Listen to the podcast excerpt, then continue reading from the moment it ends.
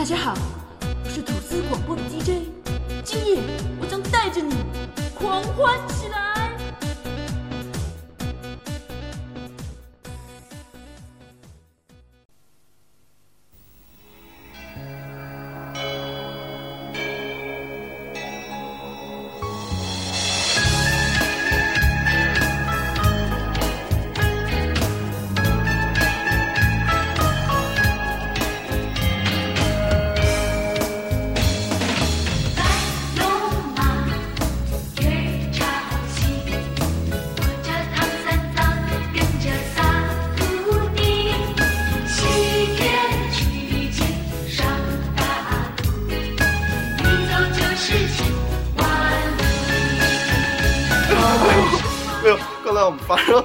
你们可真够逗的事儿，太像了，我是不是？哎呦，逗死我了！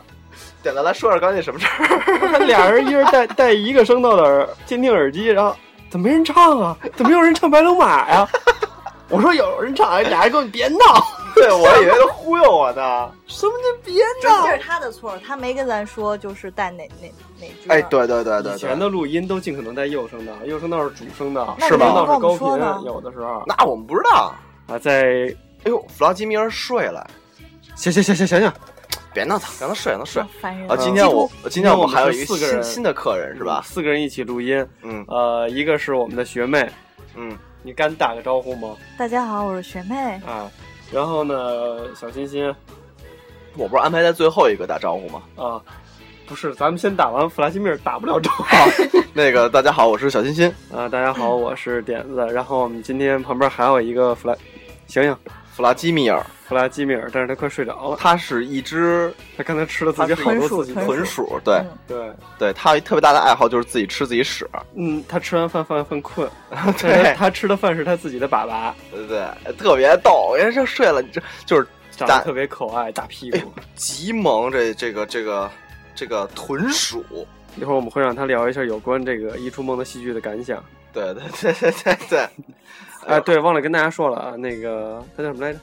弗拉基米尔，弗拉基米尔是一个话剧演员，他真的是一个话剧对，演员他是一个话剧演员嗯，他参演的话剧叫什么？两只蚂蚁的地下室。他演他边演的演哪个角色呀？弗拉基米尔他演一个流浪汉，然后他是被收养的，后来他又跑丢了。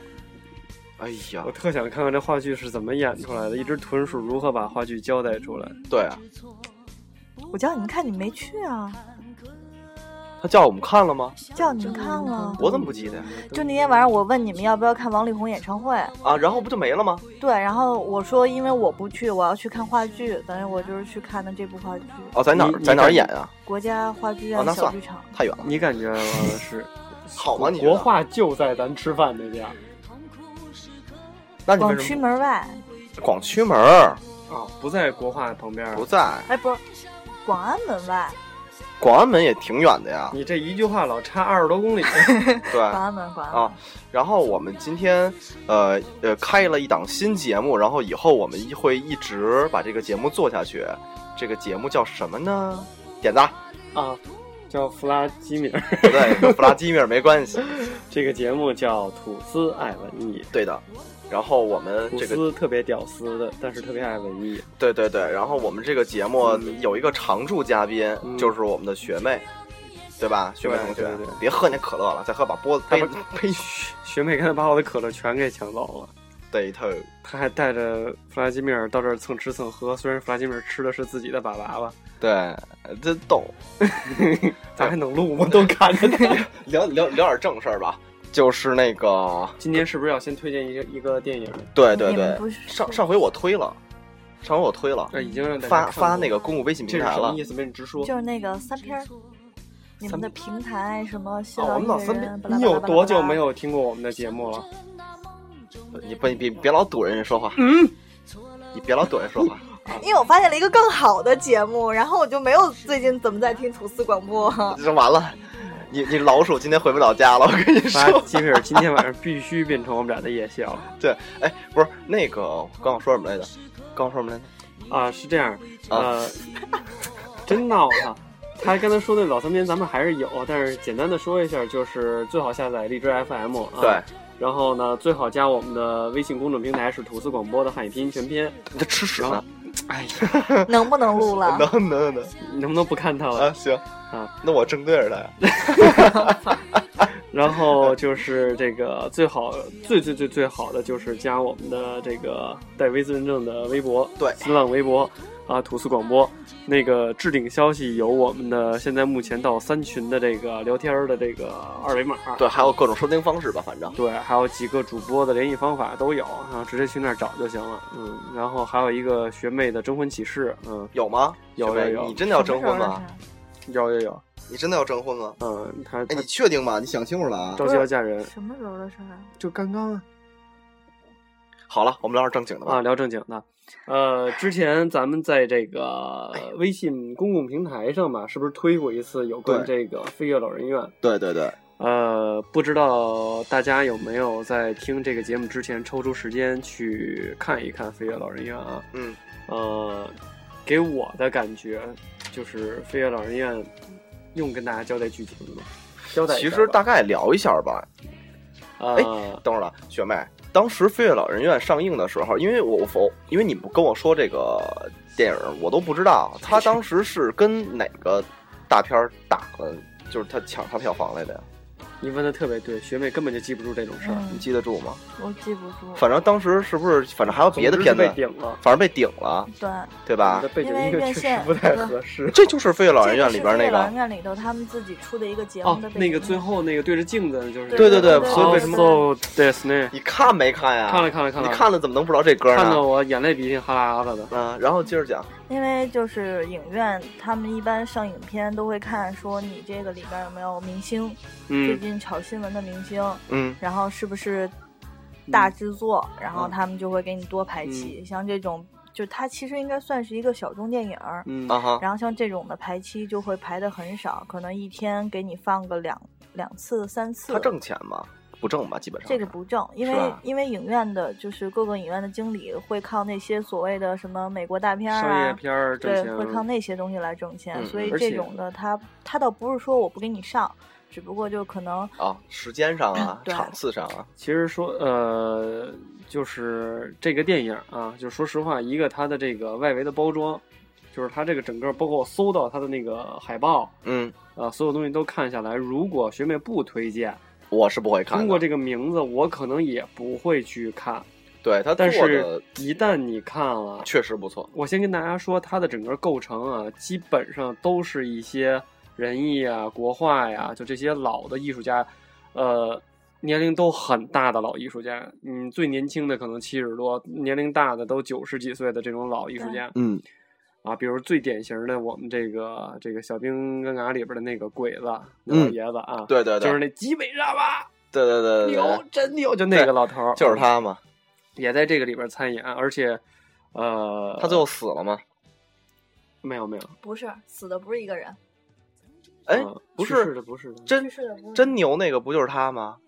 不是他呀，不是啊，你看没看呀？我看了，那不是那秃头吗？是不对啊在在是基本上？老人院里没有交代他往后的问题。不是，哦，他就是一个，但在这个电影里头，像廖凡、陈坤，这都是属于出来串场的。徐帆，对对对，都是大牌明星，有很多大牌明星是在当中串场的。也就是说，呃，我们先不说他艺术架构是什么样，起码从他人员架构上是一个，呃，我觉得是实力派的豪华阵容了吧？就我觉得挺好的。对他不是那种说偶像派的那种，对，真的是一些老艺术家出家呃，就是初期建国出出家建国知道吗建国那初期，我们这一个是宗教题材了。那么讨厌他怎么了？吉米，弗拉都是他弄的我，啊，嘴都瓢了，嗯，又出来亲亲啊，他吃屎，刚吃完屎。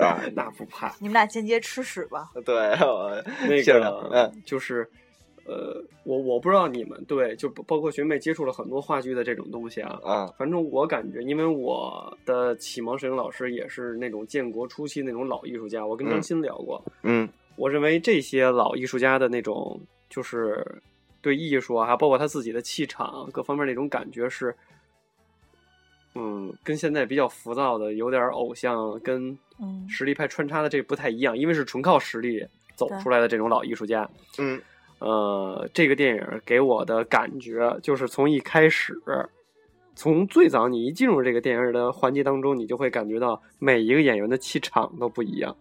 哦，咱们可能切的点不一样。嗯，我不是那天就咱聊，我忘了是跟你聊的还是跟谁聊的？嗯我说我是一个因为一个镜头，哪个？就是那老嗯老大爷戴眼镜儿那个，嗯呃，失禁了嘛，在嗯床上，嗯然后自己洗床单儿。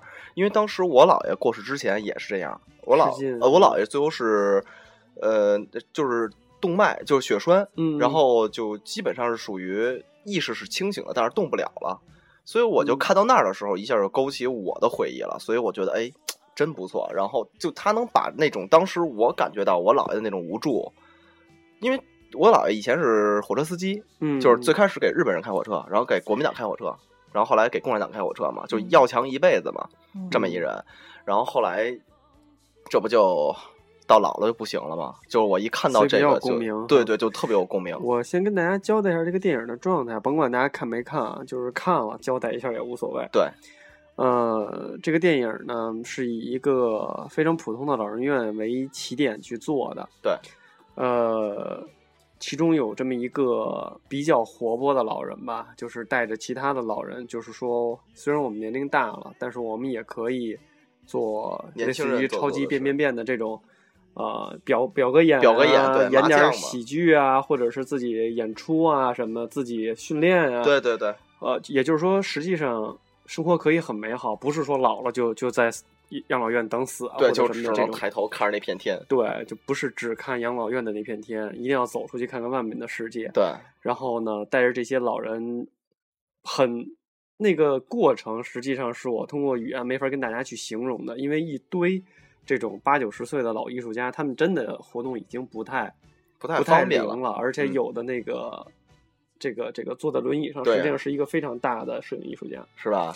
对，就是真实的一些老艺术家年龄大了之后那个状态，嗯挺打动人的。然后还那儿扛着麻将牌跑来跑去啊什啊，么的，对对，对，呃，里里外外摆开了很多困难吧，为了是去到天津参加一个演出，演出对，超级一个比赛，超级变变变的一个比赛。嗯呃，为什么叫做飞跃老人院？实际上是当中的某一点，嗯嗯，也就是说是怎么能趁着院长啊不在啊，怎么样的去啊偷偷跑逃出去对就大家嗯不支持，觉得你们岁数这么大了，然后不要做这种对对身体啊，啊然后不好的，而且你们出了问题，我们院方对。对担待不了这个责任，然后办法向你们家属。这些老人的感觉嗯就是，我再不去圆我的梦，再不去做我要做的事儿，可能我就去世了。对，因所以为我不愿意死的这么碌碌无为吧。因为嗯他的女儿就是嫁到日本了，就是嗯组织他们做这件事情的女儿嗯嫁到日本，他们嗯已经很多年都没有联系了。没有联系。嗯对，然后他想通过这个节目，然后他要去日本去找他的女儿对，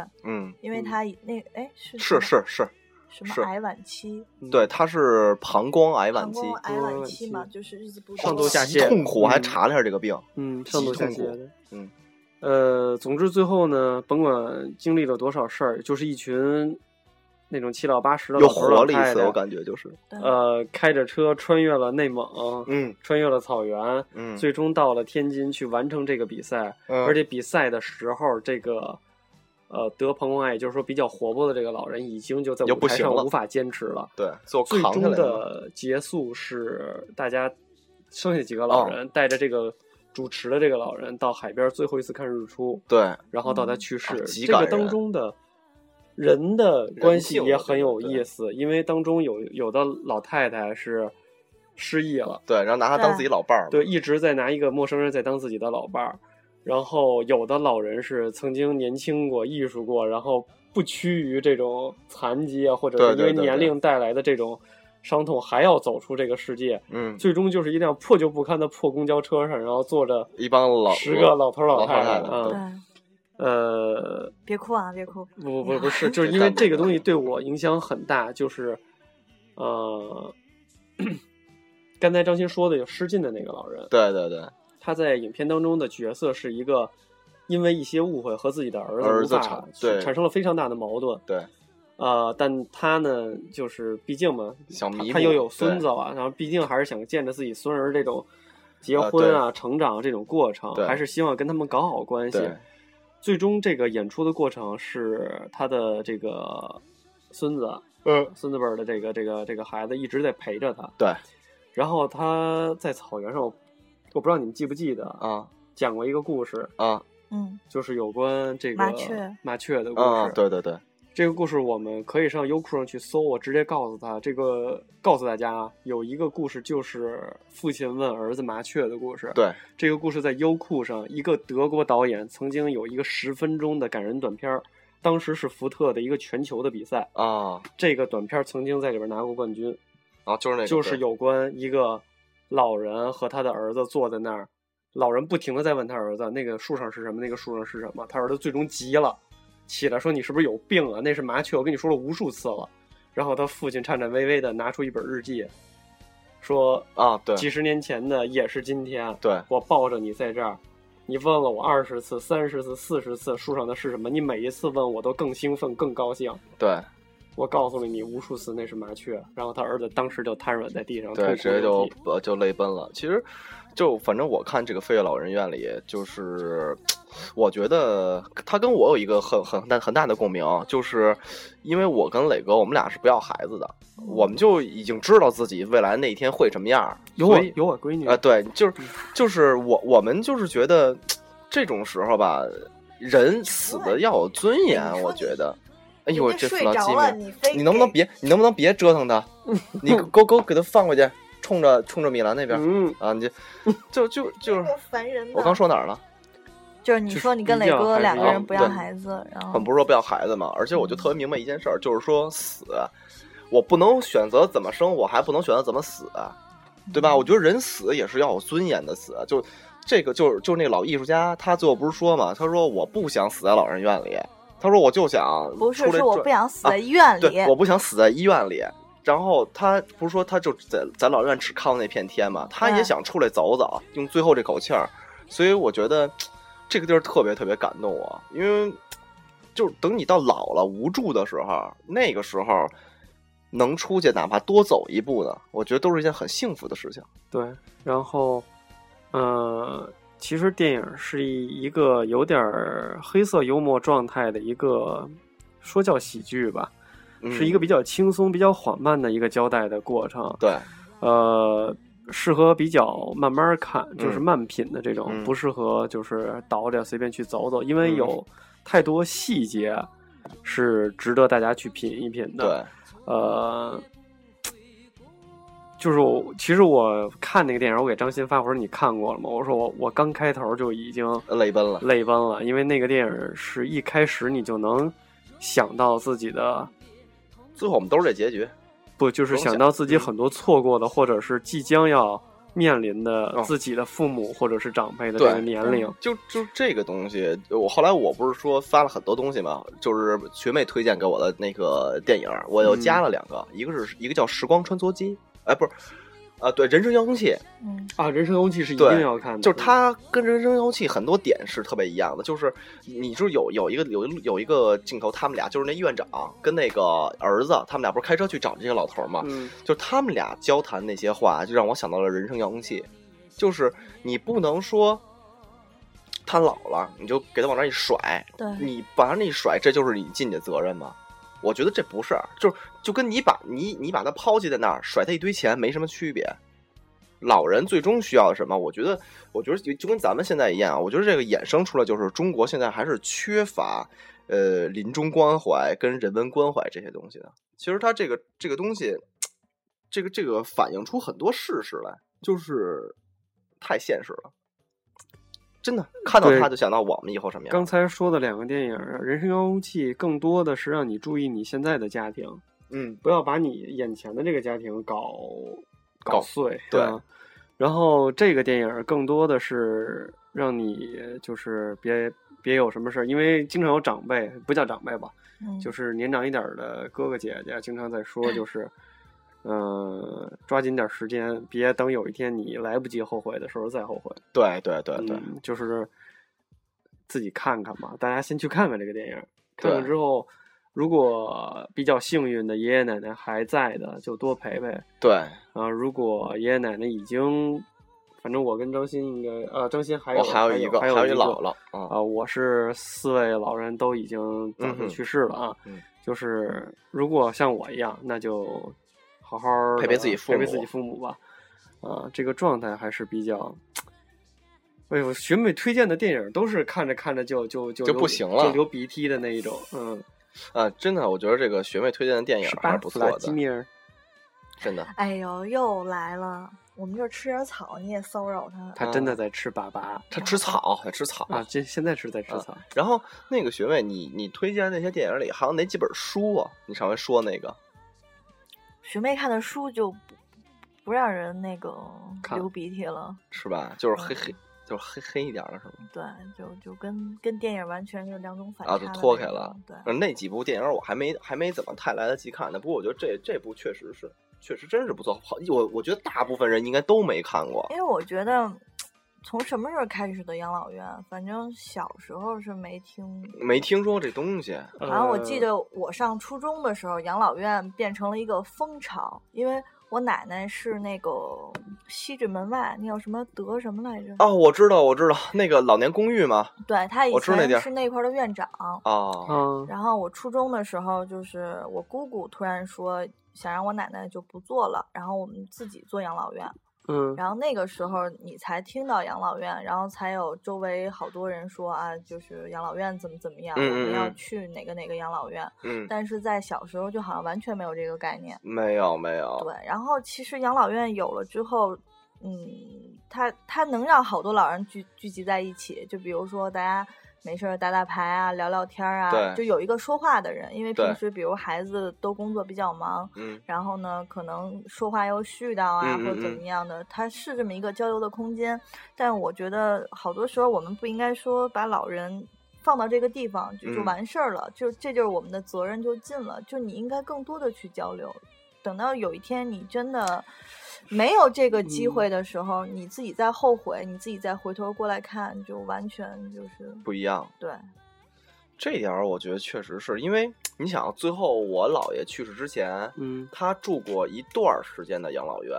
为什么要？我就特别不明白为什么要住养老院。就是其实这个东西，你看我们家这情况是这样的啊，因为那个时候我姥我姥我姥爷是大小便失禁，然后嗯动不了。呃，为什么最后送送了一段时间养老院？就是因为我姥姥照顾不了他，因为我姥姥腿也不也，腿也不行。然后那那时候我姥姥还能动，还能给他洗衣服，就是洗排泄物这些东西，照顾他，就是饮食。然后我妈也是照顾他，等于那个时候俩俩人照顾他一个人，那都开始吃劲了。夏天可以，就是洗啊涮了还行。但是可是夏天味儿啊，嗯，但是一到冬天的时候水都是冰的呀。那个时候又没有什么洗衣机什么的在家里是吗？对，就是保姆。原来我们家不这样，原来我们家哦就是中间这块是没有的，就这个屋子跟这个屋，原来这个屋子是我姥爷的屋子，这个屋子是我姥姥的屋子，我跟我我原来在这也也住在这儿，然后我妈住在那屋，我妈不在的时候我住那屋，等于是这样，所以说养老院这东西吧，我是能理解一部对，分，因为有些无法照顾的，只能放在对，因为他已嗯经生活不能自理了，就是两个人照顾他一个人的时候，嗯，需要有已经带不动了。对，因为你想，我妈妈有她的工作，如果我姥姥再继续照顾她的话，没准把我姥姥也拖进去了，等于两个老人都都快不行了，就是这种感觉。所以你看，现在我给我的感觉是什么？我觉得养老院吧，它是一个很好的存在，就是能让你能能让你解放自己的劳动力。我只能这么说，但是应该应该经常去看看老人，而且我觉得没到我姥爷这个份儿上，我觉得没必要去。就是他真的到我姥爷这个份儿上，已经完全不能生活自理，连大小便都失禁了，就是他根本动不了，这个是最要命的。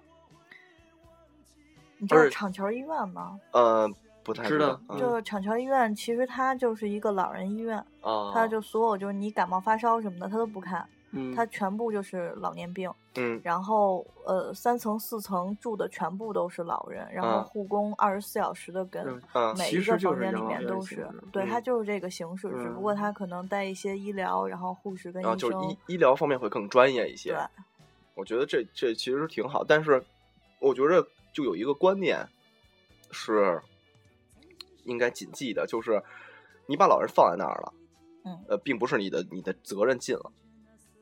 我是这么想的，就是你可以有这种，如果说你真的能力，就比如说两两口子在还带一孩子的情况下，照顾不了四个老人，比如四个老人全都健在，而且四个老人都坑了，嗯，那肯定是照顾不过来的，对吧？尤其像咱们真的是独独二代，咱们是，所以对吧我想说的是什么？嗯就是刚才米兰也提到，就是说老年公寓，实际上它应该是一个老年公寓形式。对，，它应该是公寓，它是有人照料，但并不代表子女你就可以不来，对对对，是你每天都要来。只不过是你他们的剩下的起居生活有专门的人照照，顾，对相当于就是父母在住院一样。对。你说我最不最就是请护工吧，当时当时我们家还请一护工也挺嗯好的，嗯，但是一段时间以后人就不干了，可能你再请一个护工吧，你还需要一段时间的磨合，嗯嗯，这个是特别一个问题。而且现在还有好多护工不好，就是尤其子女不在身边的时候虐待老人的，对什么你我就没人见过。我在想，就是他要是好好的，什么都不怕，没事儿。有的那个就是你像我们家老爷子，可就吃吃喝都动，就就吃喝都得有有人照顾，就完全就动不了，但是能说吧，说不了。那你就完全不知道护工对你做了什么。对，，这就是很很很恐怖的一件事情，就是他不过是现在这个年代可以解决，他就是嗯嗯啊啊这么说，比如说你吃不吃东西，嗯啊，然后那个简单能表达啊，嗯洗给你洗个脸，别动啊，嗯，就这种，因为已经就是脖子那儿神经压迫了，嗯等于相当于是动不了。后来我我觉得就刚刚点的说这种冷，就是公寓公寓式的，是是特别好的。我只是请你来帮我收，你干嘛呢？只是请你帮我来收拾收拾。对就是我们也许无法，或者说我我们常人没法有这种医疗常识的，你来帮我们打理一下。对但不是说我把他给委托在这儿，然后我就什么都不管了。就可以让他嗯等死了，但这是是不道德的。对，但是我倒觉得养老院的那个，包括就飞跃养老呃飞就是飞跃这个老人院飞跃老人院老人院里的这个这个里边的感觉还是不错的。对，那护工啊、护士啊，然后院长都挺啊，负责我我就是说任的那种。老人之间的这种感情嗯，嗯，还是不错的，对，而且，在一起还比较友善。但是我感觉啊，人活到那个年龄要还搁的话，就对就。哎呦，而且我你说，我觉得最最有一个东西是什么东西嗯吗？我觉得其实死在外边吧，就是挺嗯，挺挺痛苦的，你不觉得吗？就死在一个你你陌生的地方，真的你不觉得？对，在一个并不是特别熟悉的地方去很痛苦。去去世，可能并不是一个特别好。对，因为那个地儿你根本就不了解，啊，不如在自己的家里对对对，因为有有有点跑题啊，但是确啊实这个飞跃老人院的这个电影给人的感觉就是，我不知道你们有没有看过一个广告，是、嗯你干嘛呢？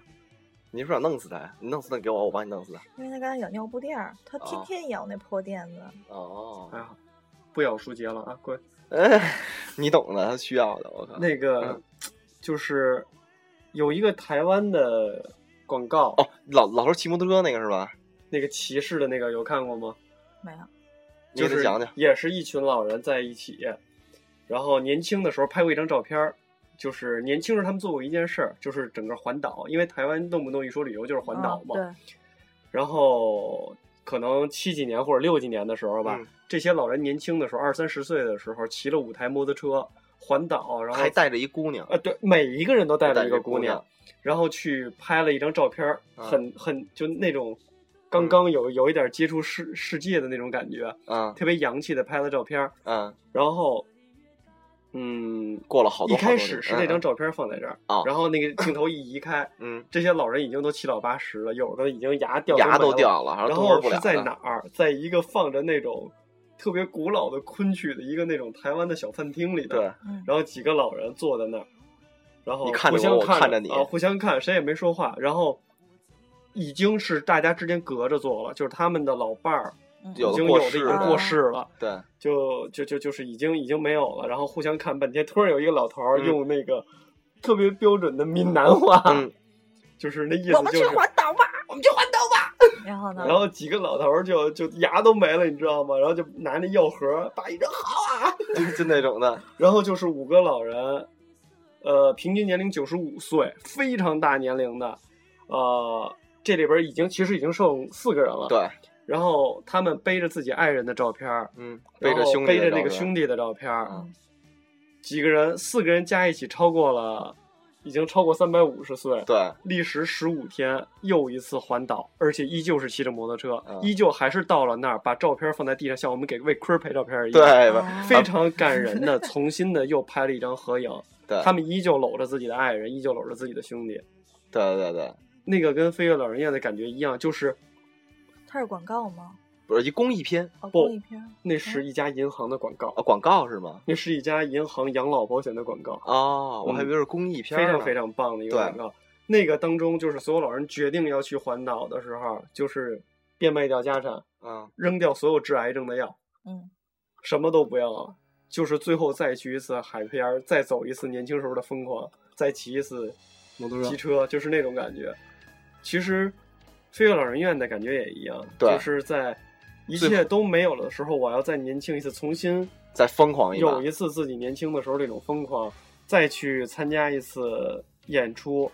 大家可能听背景音乐觉得挺可笑的，但是我我看这段的时候，那是呃，对，鼻涕眼泪哈喇对对子的。对对，呃，因为不能出老人院，他们没办法排着一个六个人对着三面镜子，但是镜子里边的人都是由真人演的一个话剧。嗯。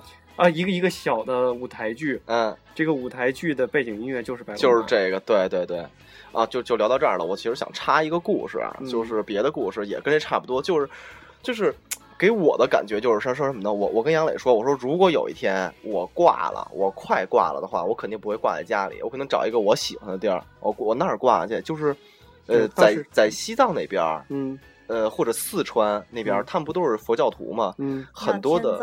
呃，不是不是，很多佛教徒都会三步一叩首的走到布达拉宫，这你们都知道吧？对，大五体投地，嗯有的时候，有的人是冬天去的，嗯也就是说，一家子人，所有人去去去去朝圣，然后呢，会有一辆车跟着，然后一、嗯。一堆人跑嘛，就是走到哪儿住在哪儿，走到哪儿住在哪儿，途中就会有人死掉，这是真事儿。比如嗯一家子途中人就会死掉，死掉了以后就就把他葬在那儿，就是嗯他们会觉得这是一件很幸福的事情。比如老人就会就有葬在那儿嘛，就是说这是一个朝圣的过程中就是去世了，就是他们会觉得这是一件很神圣的事情嘛。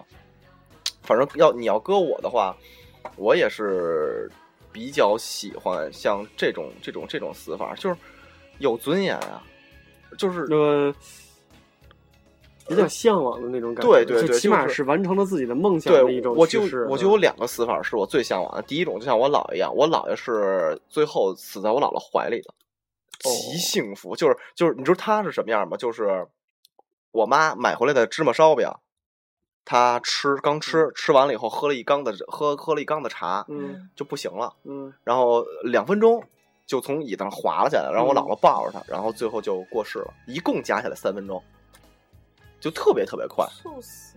对对对对对对，啊，就是猝死，就是猝死，就最后就没最后就走了嘛。嗯所以说这个这是一种我特别向往的走法走法。然后另外一种呢，就是挂在一个我向往的地方，就这样。因为北京我已经觉得就这样了，那我不如挂在一个我想挂的地方。每一个人感觉不一样，对吧我的感觉是我生是东城的人，死是东城的死人。啊，我这把骨灰必须扬到什大海里头。对对对对对对，没事儿，我嗯，只要我还在，我会帮你完成对。都给我沏成可乐，一点别留。行行行，然后给你打上二氧化碳是吧？然后还得摇，啪，能和面啊，我那个。对。呃，其实真的，我觉得人最后，你看我我参加了三场，哦，我参加了一共五场葬礼了。嗯就是我身边知道的，就走了五位老人了。就是现在我看这个事儿，就是算是看看开了，我感觉。我倒觉得只要开开心心的，其实是喜事儿，真是也叫白喜嘛。所以我们对对就是通过这个电影给我的感觉就是，只要开开心心的吧。对，哪怕生命最后一段路，所以也要就开开心心的。有的时候问问自己的，有的时候我们就会一概的去想，哎呀，这个爷爷奶奶或者是爸爸妈妈已经到这个年龄，他还能想干什么呀？他其实想干的？事儿很多。实际上，你怎么不问问他有没有想去过周游一下世界，嗯，出国去看一看，对去没去过的地方走一走，对，对吗？对我们如果还能带他们去的话，就去一趟抬屁股带他们去一趟，对我起码把半个世界转一下。嗯我觉着，对我觉着已经到这个年代了，我们都有这个条件了，不要让我们的嗯长辈只在自己的这点儿地方去去转，也要去走一下吧。对，其实其实咱可以组个团，因为我我跟磊磊就是我们俩是想带着我妈跟她奶奶，我们去束河古镇，然后要去一起我你知道我想带他们去哪儿吗？去那哪儿？一个是去束河，就去丽江转转，还有一个就是去去去去那个呃丽江那叫什么湖来的那个那个那个，呃，泸沽反正对对，去泸沽湖转一下。我的想法就是，如果有有条件像，像张鑫说的，就是把这些好的地方走一下。对，但是我有一个最起码的愿望，就是至少把把把把地球最远的另一面站一下。啊，对，就来过嘛。对，我们只要坐飞机在飞机上在地球上转一圈儿，对，对就起码我们在这个世界上转过。对。我带着我的父母都转过，有有一个挺好的，两百八十万环游环游欧洲几国嘛？你知道那个活动吗？两百八十，两百八十万是全世界吧，八十国全世界吧。不止不是，好像就是欧洲几国嘛，就全包了吗啊。那个反正我知道有一个还是挺好的。如果这个价格，我听着感觉应该是八十天环游世界的那个感觉，嗯，没有两百八十万做不到，做不到，做不到，做不到。不反正你要是就坐飞机转一圈，对，反正最后如果说有有有这个条件的话，我其实还是想想让我妈去转一圈儿，对我的一我的我的想法也是，希望父母出去走一圈。走一圈儿转。其实我觉得，哪怕是去去漂亮的地儿、好看的地儿，也也也其实可以的。就中国转一转，有可能的话，中国肯定漂亮地儿一定要走一走，但是周游世界，我觉得对一个人的一生是，很重要。呃，起码对于我来说，我认为很重要。那我认为我对我的父母也很重要。对，嗯，就是一一我们活在这个世界上，一定要再远的我我我力所不及的地方，嗯，我不可能去幻想，但是我力所能及的就是让他们在这儿走一圈儿。对，我我希望我有一天能把这件事儿做成，对其实真的有机会是可以的，因为我们活蹦乱跳的去哪儿都行，像这从日本还低着腿包还得回来的这种，去转转嘛，你懂对吧？所以说，这片子只值当看，因为你看完以后你会明白很多东西，你也会反思出很多事情来。嗯，对，今天白天我还在跟自己的好朋友推荐，因为我我没有注意到你说人生遥控器的那个，但是在我看来，那个是一个人成长当中必须看的电影啊，对，人生遥，你看，我觉得几部啊，《人生遥控器》，呃，《楚门的世界》，要肖恩克的救赎》，嗯，还有哪个啊？你觉得好看的刚才我跟你说，但是那名字我不确定，等我确定了告诉大家。啊？我觉得这几部吧，都是因为，嗯，刚才我们也聊掉了一个，就是我之前看的一个，它的实际上这个电影是一个智障再去把自《己当做成甘正传》，其实应该也值得看。对呃那个是一定要看啊。对，，其实《狂人日记》吗？《狂人日记》没看过，好看吗？能能大概介绍一下那？本书哦，有有有声小说吗？有吧？你知道那肯定有。我到时候去听听去。那老嗯，舍的还是？哎，啊，是吗？谁？那没事，反正我们不是一个负责任的节目。对对对，你非要给他整死是吗？不是，他老跟那边吃他的尿布垫儿，尿布垫儿下面是塑料纸，完了，他吃塑料纸会死吗？会。那弗拉基米尔，你给他拿出来呗。就你给他抱出来不他出？来不是自己呲溜又回去了吗？你这样，你这样，你跟他说外边有线跟纸，你可以出来啃。这么多线呢，你出来啃啃给他拿吧。根线，让他引诱他一下，我们这儿哪根线都好几百不是好几万的吗？刚才好几万呢。日元。呃，对啊，你这样，你这样，你这样，你啊，你把它冲着我们，你把它冲着我们。嘿，弗拉基米尔。你看他一会儿就啃，小王八蛋。所以大家要知道，我们今天录这期节目吧，以后我们估计每期节目都会与弗拉基米尔一起度过很，难的，他他他毛茸茸的这个状态很不听话，特别萌。然后你还不能打他的毛特别滑。对对对，你还不能打同事都看见他。就觉得他就是一条围脖，跟我说你赶紧给他弄死完了之后喂做肥点儿，对，哎然后就这个就可以做围脖了。对吧？啊，他害怕了，他嘟嘟嘟嘟嘟嘟叫了。哎，那个出一声，他他不出了，听到了吗？哎，大家听见了吗？嗯有有有有有，你再摸摸他，他这是嗨了还是不嗨啊？呃，刚才是弗拉基米尔比较嗨的声音，他对，他他不嗨是打嘟，就是点子已经开始调戏到一调戏一只老鼠了。这这这这，他真的的是母的，对对对他真的是母的。。哎呦，哎，学妹，上回你你说还有哪哪哪几个电影是是是要看的来的还有就像《初恋未满》啊？对那个那部电影，其实是跟《小时代》一起上的。啊，然后《小时代肯定被《小时代》击垮了。对，然后他是你这样，你把他抓出来，你把他抓出来，你把他抓出来。OK，你就这么让他待一小会儿吧。个对，他其实是刘德华扶持青年戏剧不不是啊，嗨，青年戏剧、青年电影儿。啊然后完了之后就是呃，女主角是张含韵，哦，对，然后她其实张韵是唱那个喜欢酸的甜的对对对酒就是她那个吗？你怎么记那么清楚这哎呦，我跟啊你说，当年我们班有一同学特别喜欢张含韵，嗯所以我才知道这个喜欢酸的甜的这个歌，你知道吗？嗯天天听，天天听，就是酸的甜的甜的酸的，你知道吗？所以我都惊了。她其实她是说就是一个就大家高考的事儿，然后啊。呢、有有什么想考这个的，然后但是他们有一个音乐梦，啊，然后而且这部电影的主背景音乐就是各种那种八零年代的港台歌曲，什哦么刘德华呀、郭富城啊诸如此类，他会铺，嗯。就他音乐铺的很多。然后就是他们也是要去参加一个歌唱比赛，嗯，然后呢，就是大家那种对音乐的梦想嘛，哦！他是弗朗基米尔现在在吃吃一根草，这么萌这根草，你高兴什么呀？不是他们这么萌啊！太萌了。哎呦，大家他这这叫什么天竺鼠是吧？哎，他你别让他吃塑料袋儿啊，这吃完塑料袋儿他会死的。我靠，大家其实真的可以养一只，一只三三十多块吧。但是特别好玩哎。天竺鼠晚上会闹腾吗？它不会晚上睡觉睡得乖吗？乖，他就他就比如饿了他叫，然后你摸的他高兴了他叫，他害怕会叫，一般就不叫。这不就是他在剔牙的感啊，哎呦，他吃草吃的特别高兴。其实大家现在看不见，其实哎，点了你给它拍一微拍，哦，对对对对对对对吧？你等他待会儿吃东西的时候，你给他拍一微拍，呃，呸，嘴都瓢了。你不用等他吃东西，你就拍。对，嗯然后到时候可以。发一个一会儿给大家看一下，弗拉基米尔，他是不是要他是不是要进去？你别让他进去，没事儿。它进去咱咱们继续聊咱们的。嗯，咱们刚聊哪儿了？好像一一直在哎，聊我觉得只这期到可爱的老鼠，底我们要聊什么呀？就是聊 我没没没，就我我们这期我们到底是我们是爱文艺的第一期，所以对爱爱文艺也有爱宠物，嗯也有爱动物的话题，对不对？对，其实我们就是这期就是想说呼吁大家关注老人，然后关注那个啊、怎么说呀？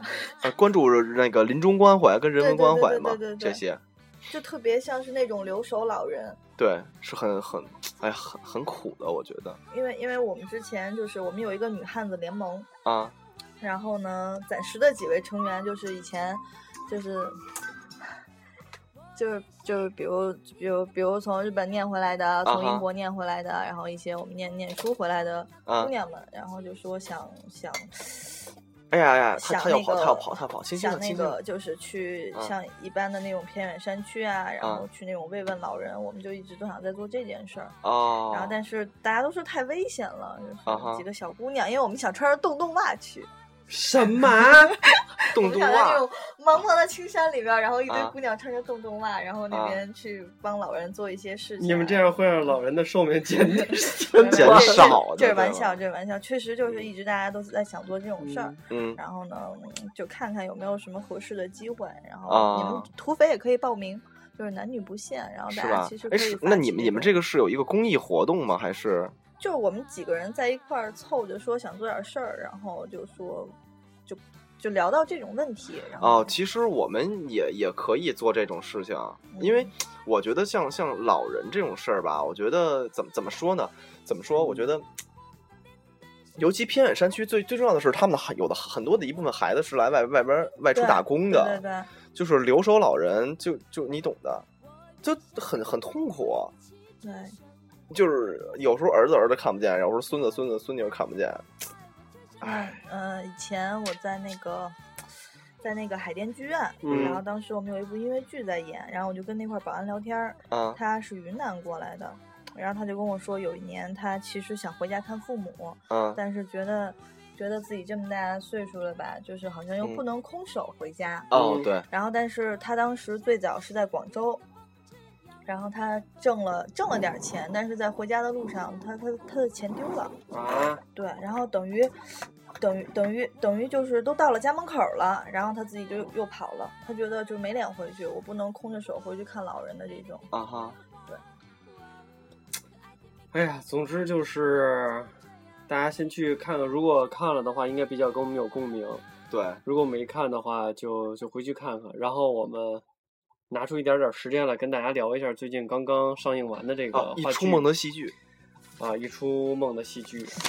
这也是有那种非常经典的。你这样，你这样嗯，你呀，你抱着他，你就别撒手了，抱着他。别让他钻你衣服里去。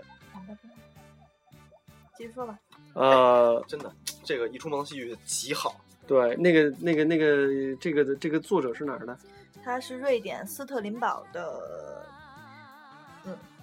瑞瑞典瑞典。斯特林堡，斯特林堡，这是他第三次婚姻失败的时候写的这个剧本。然后他在创作的时候，据说精神状态一直不是太好，对对对？就其实他的他的这部作品，就相当于他对那种人类的愤怒，对那种生活，然后对各种对各种各样子的不满，他他就像是一种感情的宣泄，这种对对对社会，然后对人生，然后他有他有很多的疑问，他有很多的愤怒，然后他通过这部戏就是形式主很很多形式主义、象征主义的东西，然后他把它表现传达出来，啊哈，嗯。点子你可以念一段里边的台词。嗯，其实我我我自己比较喜欢的是，因为这个，我先跟大家说一下，又是一个比较黑色的话剧，对，从头到尾的。我嗯、呃说吧说吧。我的感觉是啊啊啊就是他一开始是一个比较把很多幸福了的事儿，嗯，他给你生生掰成了一个不幸福的。不幸的，比如说他的神的女儿想认为婚姻是一个非常好的事儿，最终连他都崩溃了，啊。然后几大篇章里边一直在重复这一个，但是我认为后两个片段，就嗯最终的两个片段是把一些希望给了别人，嗯，最后最后结尾的时候又把希望浇灭。对但是我跟张欣我们俩交流之后，我认为中间有一小段是神的女儿和他这个当中有一个是诗人的角色，嗯，呃，这两块儿，然后他们两个人一起交代的一段台词，我认为是比较正向的。啊哈，嗯，之前他们先叙述，他们认为一切东西都发臭了，臭不可闻，这里边包括金钱，嗯。包括食物，包括知识，包括艺术，嗯，最终就是我们自己，我们自己发臭了，臭不可闻。对，当所有的一切都绝望了的时候，诗人站出来啊。又说了一句话：“可为什么当我痛骂生命的时候，生命的不屈让我感到坚强？为什么当我痛骂自由的时候，自由的搏动让我感到奔放？嗯为什么当我痛恨人类的时候，人类的善良让我感到芳香？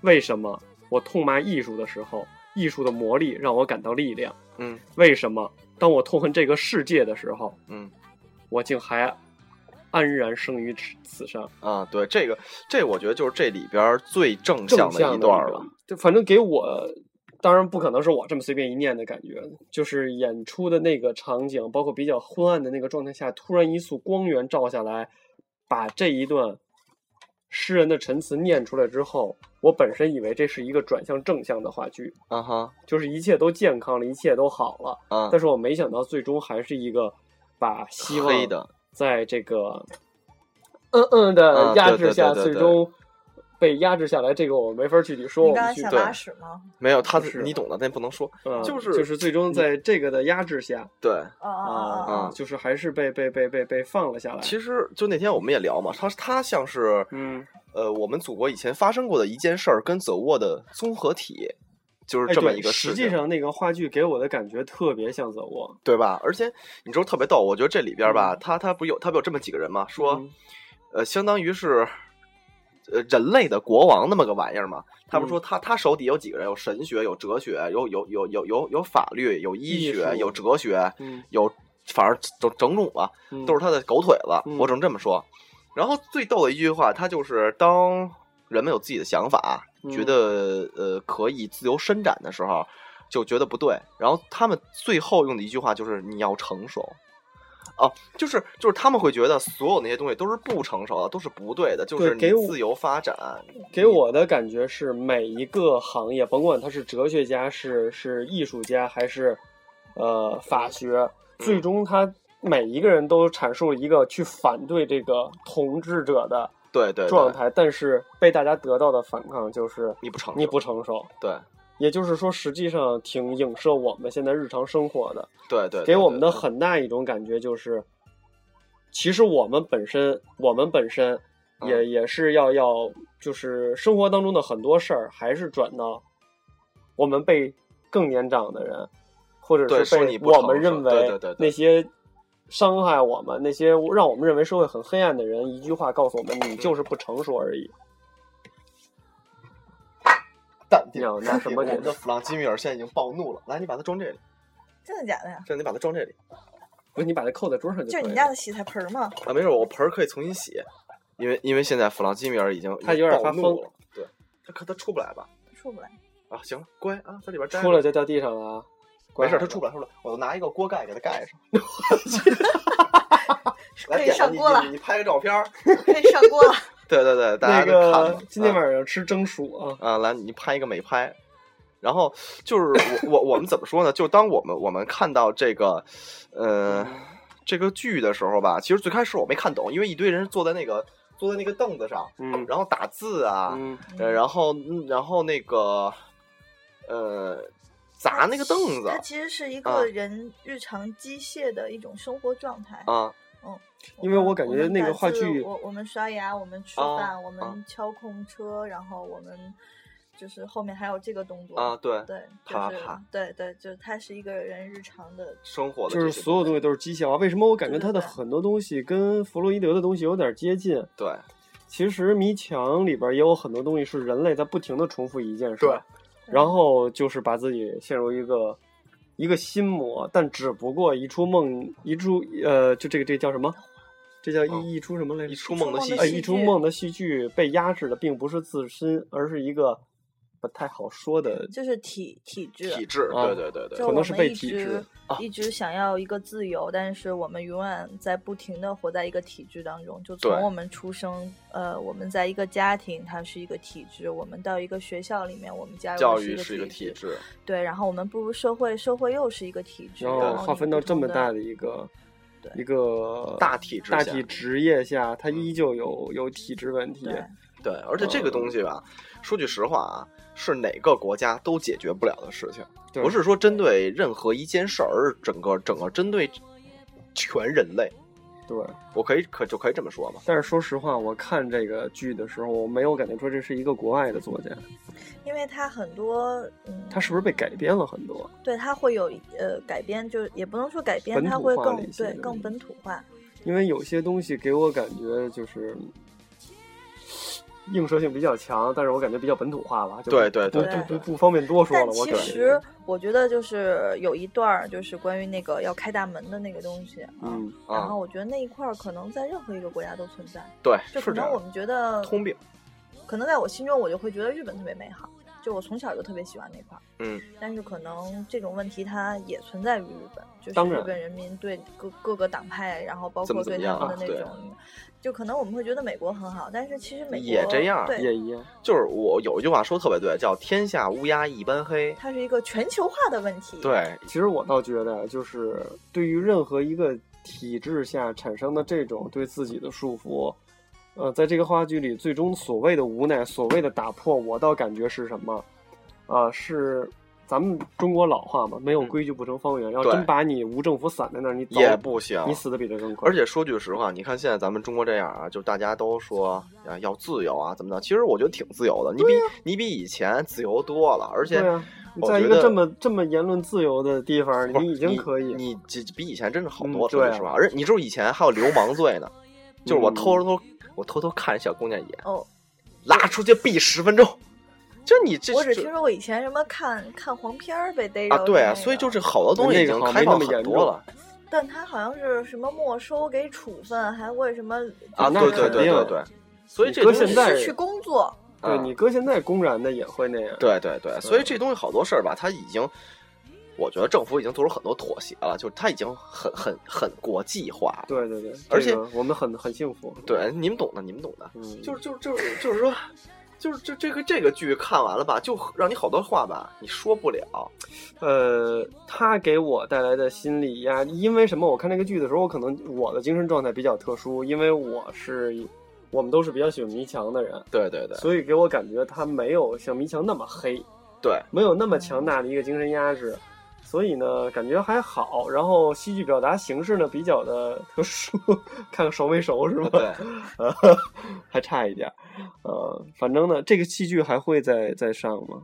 不会。不会再上了。其实是反正好像今年从大的排期上没有，因为他现在在上海在演可当代。嗯，其实我们可以在网上找一下，嗯，哎，对了度，咱们娘一下。不是不是说枕头人马上要复演了啊对对对然后是对，杨戬演枕头人男神，是七月三号到七月十三号，然啊后卡图兰会由男神王子川来饰演。对吧？对，因为嗯，可能以前就大家如果看小剧场的话，会知道《非常悬疑》和嗯疯子以前在木马，然后我们还会重新去看投资广播，也还会再去看的。他是一个呃很棒的导演，很棒嗯的演员。对，如果大家有机会，就是同城的朋友最好去看一看。对然后不同城的，如果有机会来北京玩，顺正好是在顺9道也可以。看看。对七月份，对，对啊七，月三号啊！啊你刚才不是说九月份吗？七月说的七月七月我说的七月，你换听了吧？七月三号，七月。啊啊啊，就他的鞋都和我的耳朵都有点毛病。，对，然后大家一定要记住啊，找吐司广播拿票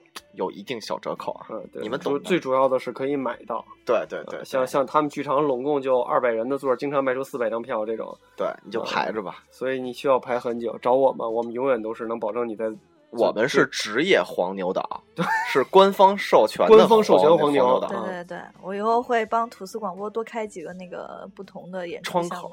对对对对对你懂的，你懂的。然后我们就挨个站那儿卖票，要票吗，兄弟？要票吗？今晚上什么叫那大座小座儿？吊票，要票要票我们？专门卖吊票，对，风扇还得转着，只能听三分之一，你知道吗？错没错。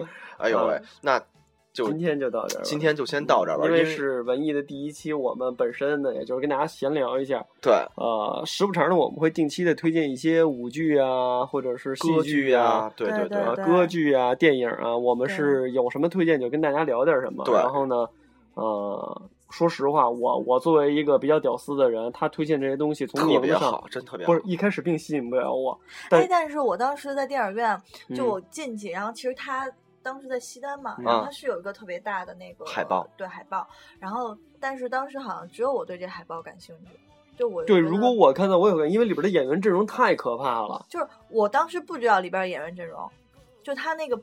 就我也不知道，我就就看了，我就觉得特好玩是吧我就想看这部，不好吧我也不知道为什，么。它是一个咱们当中最文艺的，反正要是我，我可能不会这么做这海报。我觉得它海报做的可能不是我心心目中的那个感觉。我说的这个意思是什么？啊大家不要再就因为我们这个节目经常给大家推荐东西，不要认为这个东西从名字上看没什么意思就去放弃它，它一定是非常非常好的，值得去去最。起码我们几个都是真看过的。对所以就我跟别人的点不一样。对，他是还买买的票看两回嘛。学妹推荐的这几我觉得真的个都非常好觉得这。电影的名字就就让我特别想看。是吧？对飞跃老人院，甭管甭甭管怎么着了啊，反正好看他推荐的，大家真的静下心来去看一看。没错时间没错差不多了吧？没就就就今天就先这聊这么多。哎，咱们后边不是还有几个电影儿，然后咱们可以慢慢陆续的对聊。还有一些，哎呀，我们先去跟弗拉基米尔玩了。你们是弗拉基米尔熟了，对，等哪等哪等哪天嗯我们再聊一期宠宠物的，对吧？我们刚才把弗拉基米尔给搁到了锅里。对，我们把它搁锅里了。吃刺身吧。对，吃弗拉基米尔刺身，就就这么着吧，就这么着弗拉着。基米尔打个招呼啊！它它它咕噜咕噜叫了吗？哎，你等会儿，我给你拍下来，我给你拍下来，他我给你拍下来他他，快点快点！它抖的好碎，它咕噜咕噜叫了吗？他没有，叫了，有听到吗？谁弄一自拍呀？快快快，点子看这儿，太可怕了！它现在是嗨还是不嗨啊？他现在不太嗨。嗯你给他放回去你给它放回去吧。OK，那今天就到这儿吧，我就到这儿吧。吐司的 DJ 广播，吐司的 DJ 点子，对，嗯我是小欣欣，我是学妹。第一期就这么着了，大家先听着吧，拜拜拜拜。